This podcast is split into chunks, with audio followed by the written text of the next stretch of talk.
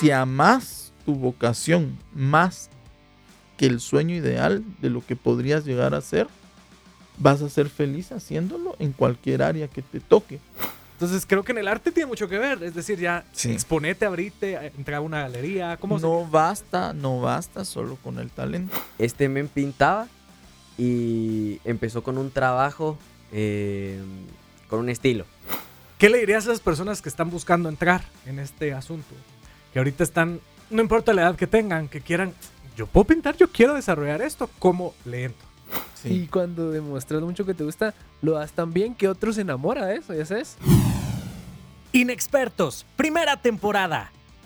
Bienvenidos a Inexpertos, este episodio de la primera temporada. Estamos con un invitado especial, pero antes obviamente queremos invitarte a que te suscribas, a que compartas estos videos, videos que están diseñados para que aprendas un montón.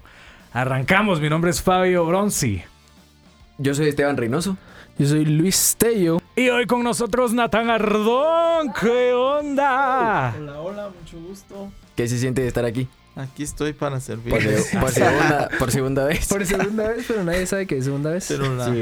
Pero le vamos a contar a la gente, es la segunda Sí. vez que grabamos, que grabamos con Natán. Porque así es esto. Este Pero es- la- el primero estuvo tan power que decidimos mejor guardarlo. Creímos que listos. ajá, no Ajá. estaban listos para esa cantidad de poder. Nadie está listo. Hoy es el light. Hoy es el light. El condensado. El condensado. El condensado. En media hora aparte, porque el primero como una hora y cuarenta hablamos, ¿verdad? Sí, algo Sí, así. eso ya era para hasta café. ¿Teníamos Sí, café? ajá. Teníamos café. Sí. Un café con Natán Esta vez lo ofrecimos, pero no quiso el Este trajo. es el cortometraje. el otro fue el Del film. largometraje. Natán, Bueno. artista, un excelente artista guatemalteco. Queremos que ¿Qué nos contés de tu trayectoria. Sabemos que hay muchísimas personas aquí en Guatemala que hasta la fecha piensan que el arte es pintar el arco de Santa Catalina a lo mucho, vamos, y hasta ahí llegamos. y si- y no lo vemos muchas veces como una carrera, no lo vemos como algo a lo que nos podemos proyectar. Hay personas, por ejemplo, yo conozco gente que en mi colegio hacía las carátulas de todo, vamos. Y eran unas obras de arte así que vos decís, y hoy por hoy probablemente nunca se proyectaron a, a ser artistas porque, pues, o sea, eso en la universidad no existe, vamos, o eso tus papás nunca lo van a, ¿me entendés? Ajá. Entonces, queremos sacar toda esa historia de Natán Ardón para que todas las personas que te escuchen, que quieren en algún momento proyectarse, se lo enseñen a sus papás y le digan, mira, no, no, no, pero que se inspiren de alguna forma con el trayecto que vos traes. Así que contanos un poco acerca de cómo arranca su carrera Natán Ardón. Ok, eh, yo creo que hay dos preguntas ahí muy bonitas. Una es, ¿cómo decidís que querés eh, volverte profesional o, o usar tu hobby como algo, como un oficio de profesión? Y lo segundo es, eh, ¿en qué momento haces a un lado todo y te proyectas en trabajar para eso? Yo creo que la primera es entender que, que es una profesión y es un oficio, aunque sea un hobby. O sea, aunque empiece como un hobby, verlo ya como un oficio y como una profesión. Y a mí me pasó exactamente lo mismo. Cuando me gradué de bachiller, tuve que tomar la decisión de estudiar arquitectura o explorar esto que llevaba adentro, que era lo, de la, lo del dibujo, que siempre me gustó desde pequeño. Entonces fui a la escuela de artes, vi de qué se trataba y me di cuenta que no tenía nada que ver con arquitectura ni con diseño gráfico. Entonces, lo primero que me pasó por la mente fue, como yo creo que es una pregunta que se debe hacer uno con los pies en la tierra, es cómo voy a vivir de esto. O sea, Sea la profesión que sea. sea la profesión, porque de repente vos decís, a mí me gusta cantar, pero quiero vivir de cantar. Entonces, con los pies en la tierra, la, la, la, la pregunta más realista es, ¿cómo puedo vivir de cantar sin vivir soñando? Como por ejemplo, ah, que me van a descubrir y voy a ir a Hollywood o voy a grabar un Grammy y me van a dar un Grammy. No, la primera es la realista. Entonces yo dije, cuando yo entré fue, ¿cómo voy a vivir de esto? Entonces lo que yo vi de manera racional fue poniendo una academia y dar clases de pintura, ser profesor de pintura, porque todavía no tenía el otro espectro del arte que es la pintura comercial, el coleccionismo y la compra y venta de arte que sí es real, ¿verdad?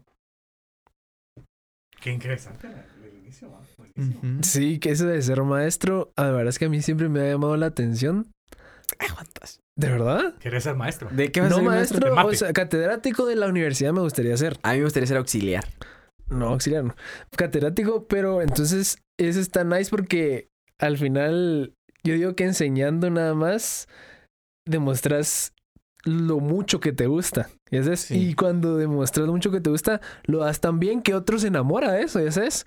Sí, Entonces al final es como enamorar al estudiante y, y vos Ah. enamorarte todavía más. Y yo creo que hay varias aristas en lo que vos decís, hay varias aristas porque hablábamos antes de empezar el programa que vos sos, vas a ser ingeniero, ¿verdad? Eso, mero. Entonces, Primero Dios. hay varias opciones, ¿va? O sea, puede ser el ingeniero que inventa, diseña, puede ser el ingeniero que trabaja y da soporte a una empresa, o puede ser el ingeniero que educa ingenieros.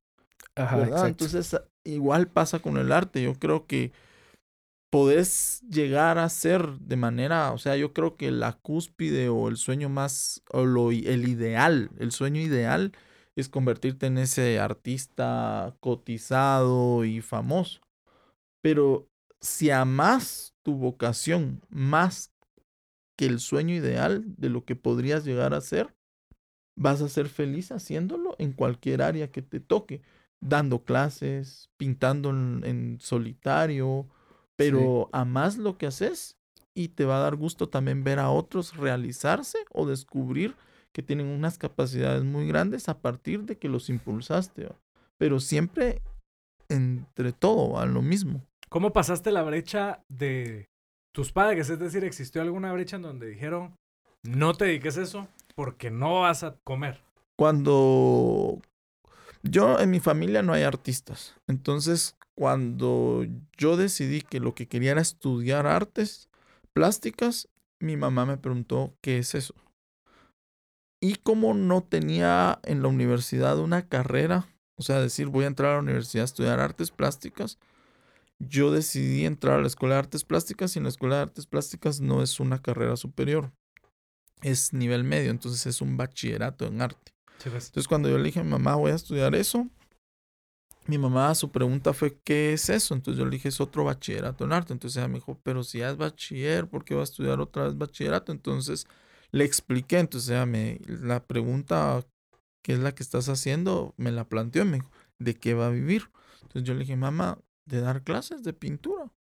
Entonces, sí, ella fue muy, o sea, ella ya me lo había dicho antes cuando me dijo, usted va a estudiar arquitectura, yo lo apoyo con la casa, con su comida y todo. ¿va? Yo creo que es la realidad de muchos guatemaltecos con respecto a la universidad o a es- estudios superiores. Es tu papá te ayuda hasta cierto nivel y de ahí te dice, bueno, trabaja y pagate la universidad. Pero creo que el shock más fuerte para mi mamá fue así como no es una carrera universitaria. Y, y cómo va a ejercer esa carrera, dónde le van a dar trabajo.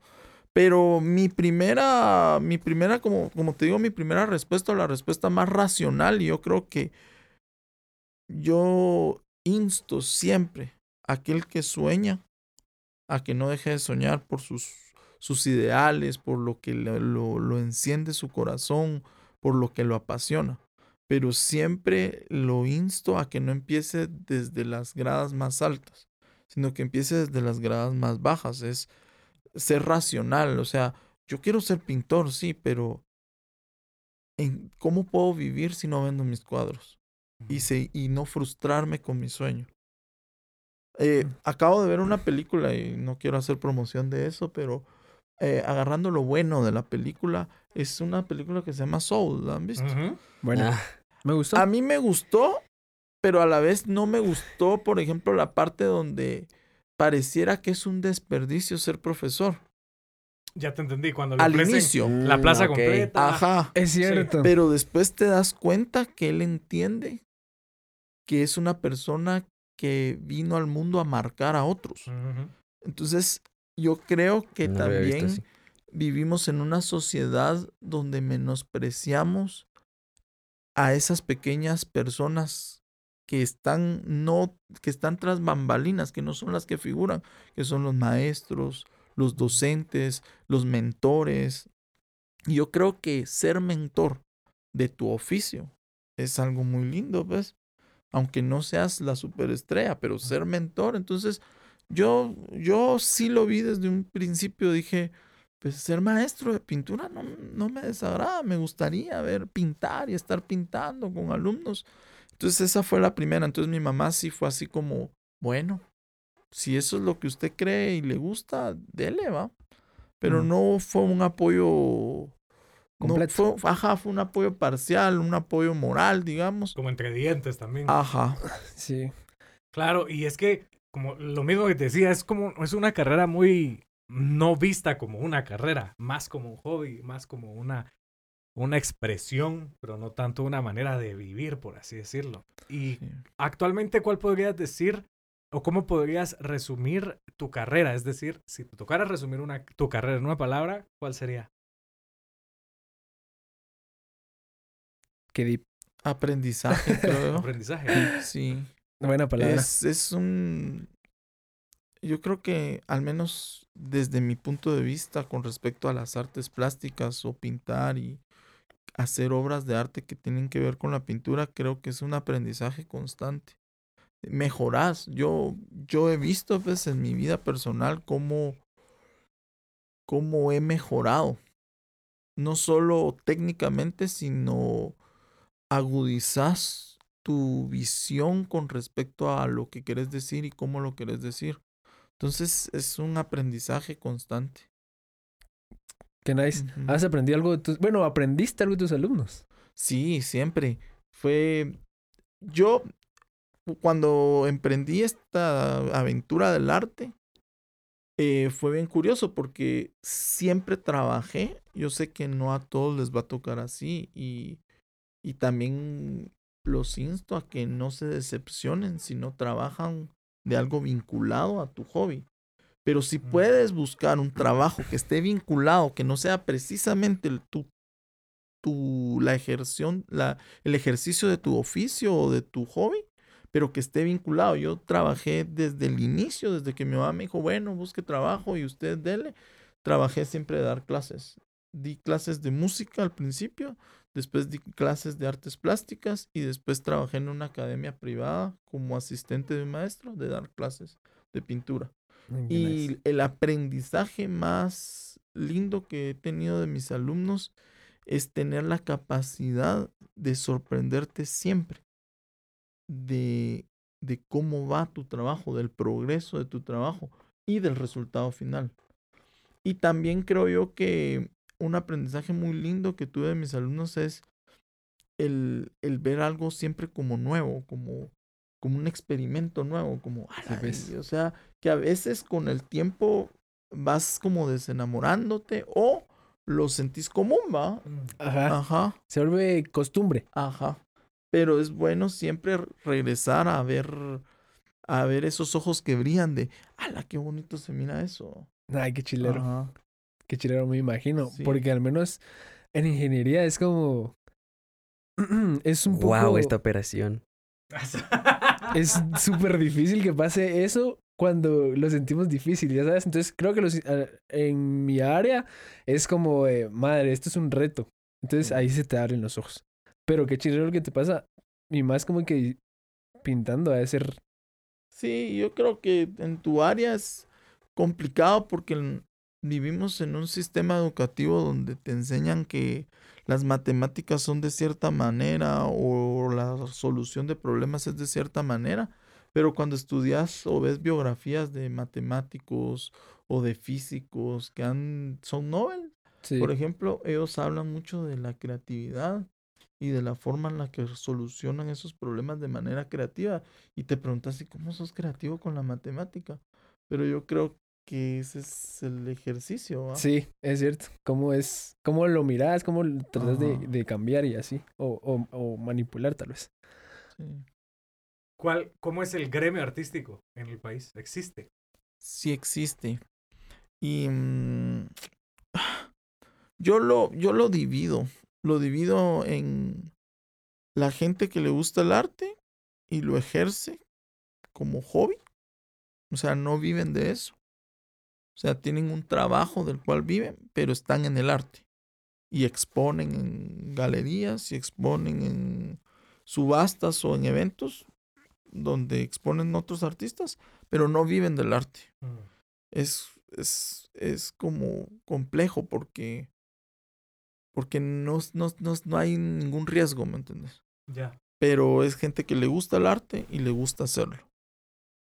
Y luego el segundo grupo, que es la gente que sí vive del arte, pero que le gusta eh, menospreciar a los demás que no hacen lo que ellos hacen. Sí, pues. Y es bien duro porque, por ejemplo, ahí entramos, por ejemplo, si sos pintor como yo, con una, con una educación académica, podría caer en menospreciar a los que hacen arte contemporáneo y no pintan Mm. y decir eso no es arte. Pero del otro lado está ese artista que es artista contemporáneo, que no hace artes plásticas, sino hace arte contemporáneo, entiéndase performance, happening, instalación, arte objeto, que puede menospreciarme a mí diciendo eso ya no es arte. ¿Me entendés? Y ahí sí hay a veces un conflicto de intereses, ¿verdad? Con los artistas y podés llegar a oír comentarios así un poco mezquinos. Pero yo creo que, que mientras más estudias y más entendés eh, cómo ha evolucionado el arte y también cómo la sociedad lo entiende, llegas a encajar y a, a- a- no decir eso no es arte, sino ese es otro lenguaje del arte, el cual yo no hablo. ¿verdad? Pero es un lenguaje válido que otros sí entienden. Que eso pasa en la sí música también, vamos. O sea, el reggaetón no es música. Sí. Clásica. Que Ajá. los raperos no son cantantes. ¿verdad? O sea, eso pasa. eh, Sí. Me imagino que hace el mismo. Pero son sensación. lenguajes diferentes de la música, igual con el arte. Entonces, si llevas la palabra arte a otra dimensión más como eh, filosófica y no como una práctica, te das cuenta que en el arte, en ese aspecto o espectro abstracto, encaja toda una situación de creatividad, de desarrollo, ar- de desarrollo humano con respecto a, a solucionar problemas y a comunicación. Entonces no necesariamente puedes omitir una, una forma artística con la otra, pero en el gremio pasa eso. Y luego creo que está la tercera, que es la, la, la que se está moviendo ahorita actualmente y es la de el arte como esnovismo. Como yo quiero ser artista porque se ve cool ser artista. Ah, Y hay mucha gente que lo está Un haciendo así.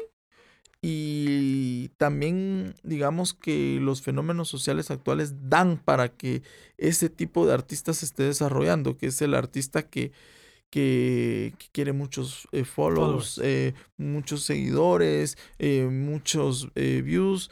Y, y cuando le decís de qué vive, vive con sus papás. o sea, no, no hay ningún sacrificio ni ningún... Creo que ese es el más peligroso. Ningún trabajo. Es ¿Por como qué? una- es como un engaño. por decir vos. Porque, porque están entrando al medio, están exponiendo, algunos hasta venden, pero venden porque venden más barato y más a un costo mucho más bajo que el de los artistas que viven de eso. Entonces los coleccionistas, bueno, no son coleccionistas, la gente que está empezando a comprar arte y que pueden empezar a invertir, están yéndose por lo que el Instagram o el Facebook o esas redes sociales le aparecen. Entonces ven y dicen, ah, voy a comprar eso, voy a comprarlo porque está cool, o porque eh, tiene muchos seguidores, o porque... Pero a la larga eh, se está engañando, porque a la larga le preguntas, ¿y dónde has expuesto? En ningún lado. ¿Y dónde has estudiado? En ningún lado. ¿Y qué formación tenés? ¿Y de qué se trata tu trabajo? Y cuando... Y te responden con, con cuestionamientos con muy poco fundamento, como... Y hasta poéticos, ¿verdad? Suenan hasta poéticos como... Yo no digo, yo no, yo no explico mi obra porque sería como desnudarme completamente. ¿Entendés? He escuchado eso de escritores de canciones. Ajá. Entonces, y eso no es, no, Ok. o sea, es una como nube. Tarde o temprano se esfuma y quedan solo las personas con cimientos, ¿verdad? Ok. Sí, pues con un cuadro que le compré a alguien Sí. y saber qué le pasó. Que al final, eh, parte del valor artístico de una obra tiene mucho que ver con la historia también, ¿verdad? Exacto. Entonces, aquí viene, el- es lo que vos decís, lo que- la, por ejemplo, volviendo a al mismo tema es, ¿en qué momento puedes decir, esta es una obra de arte y esta no? Claro. Aunque tengan el mismo nivel de tecnicismo y el mismo nivel, por ejemplo, en, can- en música, por ejemplo, ¿en qué momento vos decís ese es cantante y ese no? Ah, pero sí se nota. Eh, Siento que música es más evidente. Va, pero por, por temas ejemplo, de afinación. Pero, ah, temas va, de- pero de ¿por qué hay artistas, cantantes, que son muy exitosos y catalogados como artistas Ajá. Cuando le y no la- afinan una nota? Es cierto. El reggaetón. Y otros que sí son muy buenos, se afinan y nunca llegan a cuajar como artistas. Pero ahí tendría que ver mucho el tema mediático y todo, ¿no? A eso vas, ¿no? Ah, voy al tema de ofrecer el producto como arte. Ya te entendí. Ah, ya te entendí. ¿Sí? Por eso es que hay memes de boté mis espaguetes y automáticamente me gradué en Bellas Artes. Ajá. Una escultura de unos espaguetes así. Exacto. Pero, por ejemplo, por ejemplo, yo soy un paisajista. Y trabajé y trabajé y trabajé y trabajé y trabajé y me metí, me metí, me metí. Y hay cientos de paisajes míos. Y venís vos y haces un paisaje bonito. Tu paisaje es bonito y está bien pintado. Pero dentro del espectro del valor artístico no entra. Mm. Porque solo hiciste uno. Sí, no hay trabajo detrás de eso. Entonces, el artista también es artista porque crea un lenguaje propio que la gente lo asimila. Pues, La o sea gente que las lo personas que están buscando meterse en ese rollo, primero tienen que Trabajar. trabajar. Hay que O insistir. sea, vos tenés que convertirte en un sello personal. Sí. Es Ah. por eso que los cantantes, hay cantantes que no, tal vez no afinan también, pero dicen, ala, pero me encanta su música. Ya te entendí. Increíble. Sí, ajá. Arjona, por ejemplo. Arjona tal vez no es el excepcional cantante, pero Arjona lo mencionas en una habitación y de 10, 9 saben quién es. Sí. Seguro. Pero vos decís, Menganita, que canta bien bonito. Cri, cri, cri, que nadie sabe quién es Menganita. Pero ¿no crees que ahí también entra mucho que ver, primero, en el rollo de trabajar, como vos decís, y segundo, el tomarte el tiempo de, de exponerte? Es decir, porque hay mucha gente que... La venta es importante. Sí. Que hay gente que, que, que canta un montón, vamos, pero en su, en su cuarto. Exacto. Yo conozco un montón, y cuando les preguntas vos, ¿y por qué no sacas nada? "Ah, Es que no estoy listo, vos, poche. Cantando desde hace eh, 30 años. Ese y no es el estás punto. listo, estamos. Entonces creo que en el arte tiene mucho que ver. Es decir, ya Sí. exponete, abrite, entrar a una galería. ¿Cómo No basta, no basta solo con el talento. Y ahí viene lo que vos viene, o sea, vamos como como rebotando en la pregunta. O sea, tenés talento, pero no basta para ser un profesional, ni basta para vivir de tu talento, ni basta eh, el talento solo para sobresalir. Porque, digamos, la verdad, vivimos en un país con muy poca competencia en el ámbito profesional de las artes. Hay muy poca competencia. Sí. A diferencia de que te vas a Estados Unidos o te vas a Argentina o te vas a Europa y te topas con... Si en Guatemala hay un Fabio o hay cinco Fabios, vos te vas a Estados Unidos y hay mil Fabios. Total. Entonces, ah, también existe eso, ah, que la gente que tiene talento y que tiene eso en su corazón y dice, yo quiero vivir de mi talento. Al final, de verdad, al final, al final, no quieren vivir de su talento.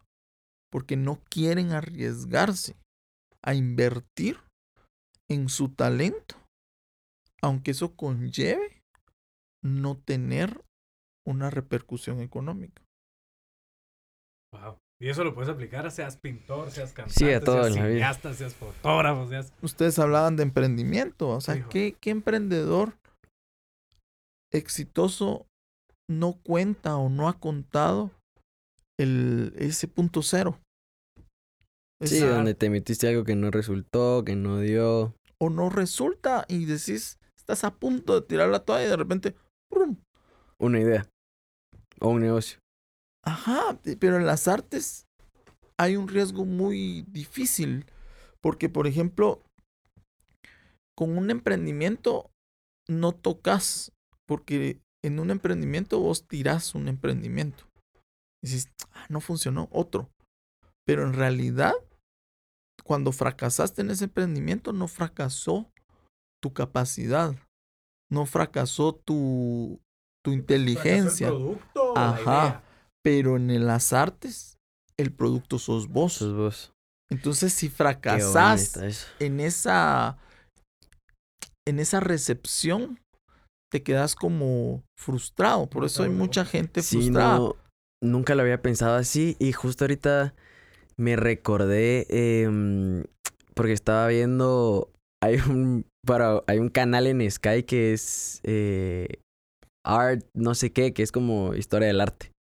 Entonces me puse a ver y estaban hablando de un pintor que ahorita no me recuerdo quién es, pero este men pintaba y empezó con un trabajo em, con un estilo que era no me recuerdo ni cómo se llama pero tenía un estilo y lo aceptaron como que vendía muy bien lo aceptaron en un grupo de artistas de no sé qué y así en Europa y luego él empezó a cambiar su estilo empezó a pintar diferente y lo sacaron.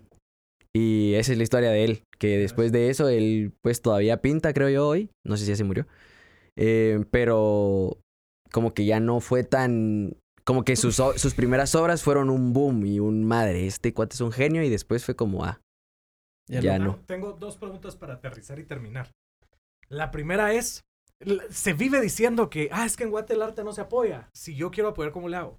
Una. Y dos, ¿qué le dirías a las personas que están buscando entrar en este asunto? Que ahorita están, no importa la edad que tengan, que quieran, yo puedo pintar, yo quiero desarrollar esto, ¿cómo le entro? Dos preguntas para terminar. Bueno, la primera, yo creo que hay que ser genuinos. Hay suficientes artistas guatemaltecos. Antes de entrar al programa hablábamos del Museo de Arte Moderno. En el Museo de Arte Moderno sí hay arte. Y sí hay artistas en los cuales puedes llegar y decir, puchis, esta técnica me gusta, este proceso me gusta, este todavía, incluso esos maestros que son los fundamentos del arte actual, algunos están vivos todavía. Entonces, creo yo que si quieres apoyar el arte nacional, antes de buscar, que sí es bueno buscar y educarte con respecto a lo que ha pasado en, las, en el aspecto universal del arte, también veas lo nacional y sepas sobre tus artistas nacionales, no solo en plástica, sino en música, en literatura. Entonces, uno es eso, saber de tus artistas locales, tus artistas nacionales. Y luego, a partir de eso, fusionarlos con otros artistas que te gustan a nivel universal. Pero que tu primera opción no sea decir, eh, por ejemplo, eh, ah, me gusta Velázquez. Ah, pero en Guatemala hay un Manolo Gallardo. ¿Me entendés?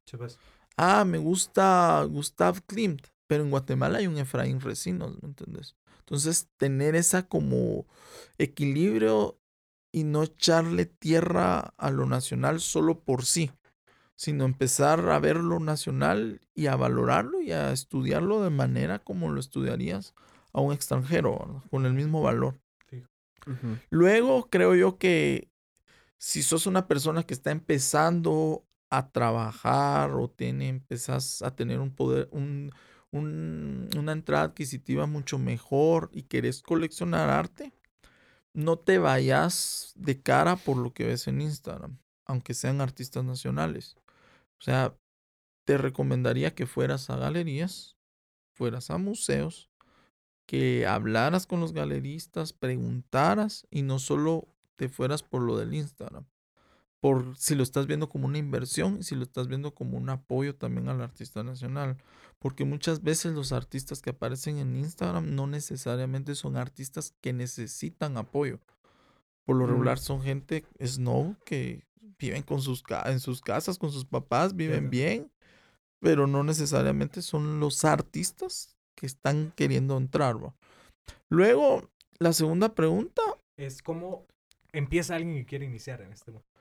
yo te recomendaría que empezaras a trabajar mucho, hablando de mi área, en el área plástica, empezaras a trabajar mucho en tu obra personal, a crear un- una, una idea personal, un lenguaje que, que llegue, que es lo más complicado, cuajar, que es que la gente vea tu trabajo y diga, ah, eso es tuyo. Mm. Pero eso solo Mm. se logra no por un cuadro, sino por 100 Perfecto. cuando ya hay 100 cuadros tuyos, la gente dice, ah, ese cuadro es de fulano. Entonces, trabajar mucho en eso y empezar a meterte en todo lo que puedas meterte. Galerías, subastas, exposiciones colectivas y no te frustres si te dicen que no. O sea, si te dicen que no, volvés a probar el otro año y volvés a probar el otro año. Tarde o temprano te van a decir que sí. Y otra cosa que yo creo es no confundan el precio con el valor. O sea, tu obra vale mucho, pero el precio de tu obra no puede ser iguala- igual, igualado al precio de maestros que ya vienen anteriormente trabajando.